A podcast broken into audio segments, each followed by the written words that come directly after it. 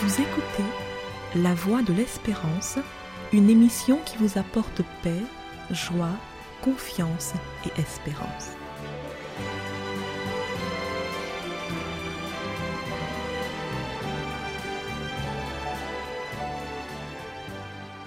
Bonjour la Guyane et bonjour à tous depuis la Guyane. Après la finale de la Coupe du Monde 2022, le match France-Argentine, match qui a été rythmé par les rebondissements et une remontada d'anthologie des Bleus, on peut dire que la bataille pour la troisième étoile était phénoménale. En effet, avant cette finale extraordinaire, les deux équipes avaient donc déjà deux étoiles sur leur maillot, ce qui signifie deux victoires en Coupe du Monde. Les deux équipes étaient donc à la recherche d'une troisième étoile. Et la presse internationale s'accorde pour déclarer que la finale qui a été vécue ce dimanche 18 décembre était une finale hors norme, la meilleure finale de tous les temps. J'ai recensé pour vous, grâce au journal Le Monde, quelques titres qui ont paru le lundi 19, c'est-à-dire un jour après la finale.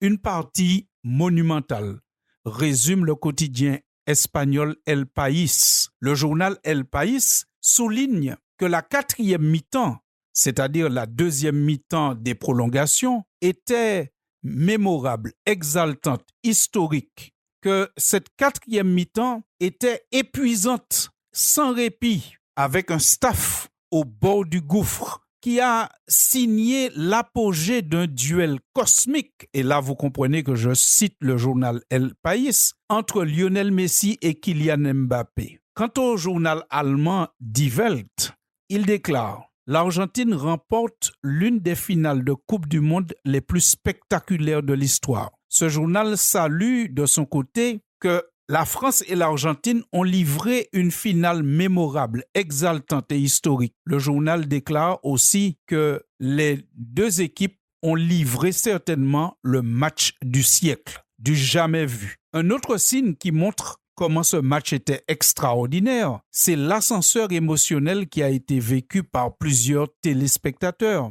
Et notez que 50 000 personnes ont été accueillir et remercier l'équipe de France à son retour à Paris. Bien que équipe perdante, ils ont été accueillis comme des champions. C'est le signe que le peuple, que les supporters de football ont reconnu que c'était une partie extraordinaire. Les joueurs se sont livrés, se sont épuisés, ils se sont donnés à fond parce qu'ils voulaient tous une troisième étoile sur leur maillot. Avoir cette étoile sur son maillot, c'est synonyme d'être un champion, c'est synonyme d'honneur, c'est synonyme d'entrer dans l'histoire du foot et accessoirement, c'est synonyme aussi d'un gros chèque pour chaque joueur. Lionel Messi, qui a déjà sept ballons d'or, avait besoin de cette victoire comme une consécration à sa longue et belle carrière. Vous comprenez donc que la recherche de cette étoile valait bien tous les sacrifices pour ces joueurs. D'ailleurs, et Mbappé et Messi ont déclaré plusieurs fois qu'ils s'étaient préparés, longuement préparés pour aller jusqu'en finale. Et nous, et vous, et moi, qui ne sommes pas des footballeurs. Il y a-t-il une étoile que nous pouvons rechercher? La Bible dit que oui, et cette étoile n'est rien moins Jésus lui-même. Jésus déclare en effet dans le livre de l'Apocalypse au chapitre 22 et au verset 16, Moi Jésus, j'ai envoyé mon ange pour vous attester ces choses dans les églises. Je suis le rejeton et la postérité de David, l'étoile brillante du matin. Fin. Jésus est donc l'étoile brillante du matin. Avoir Jésus comme étoile ne signifie pas rentrer dans l'histoire du foot mais signifie rentrer dans la vie éternelle. En effet, dans le même chapitre, c'est-à-dire Apocalypse 22, Jésus déclare encore Heureux ceux qui lavent leurs robes afin d'avoir droit à l'arbre de vie et d'entrer par les portes de la ville.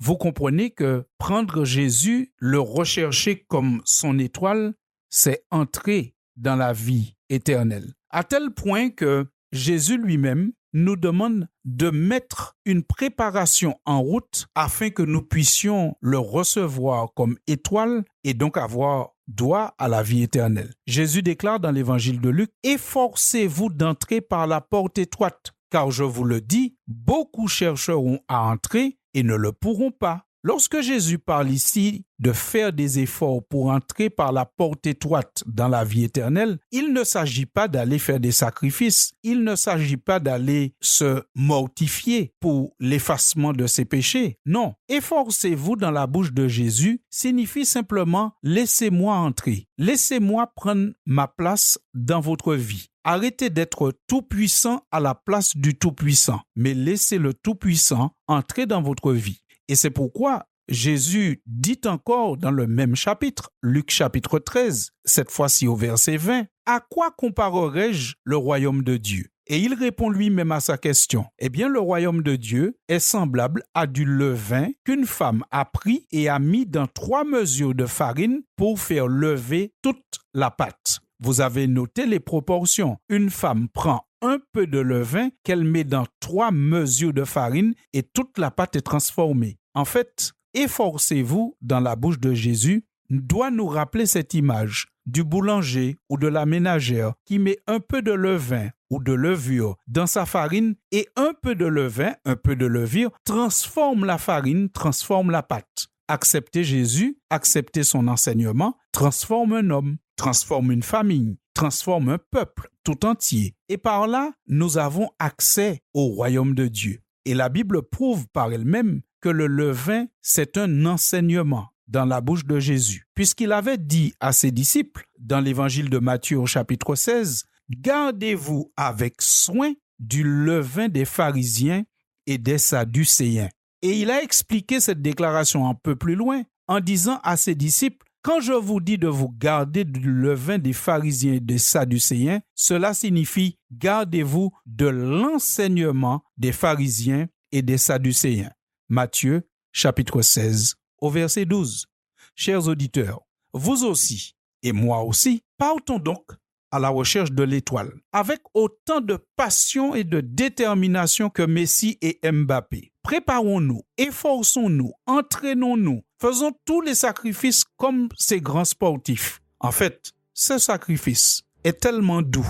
Il s'agit simplement de laisser le levain du Christ transformer notre vie. Alors, à vous tous, chers auditeurs, je vous rappelle en cette période de Noël que Jésus est la lumière du monde la véritable lumière. Et par-dessus tout, Jésus est l'étoile brillante du matin qui peut guider celui qui cherche son chemin. Acceptons d'être éclairés par le Christ. À bientôt, chers auditeurs. Oh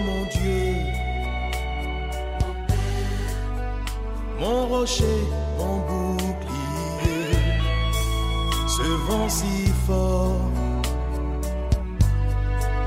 me donne des peines à avancer. Je sais qu'en toi, je suis inébranlable et j'atteindrai la destinée qui brûle en moi. Je sais que je j'atteindrai mes objectifs. Oui, par toi, j'aurai la victoire. Quelles que soient les oppositions, tu es ma force,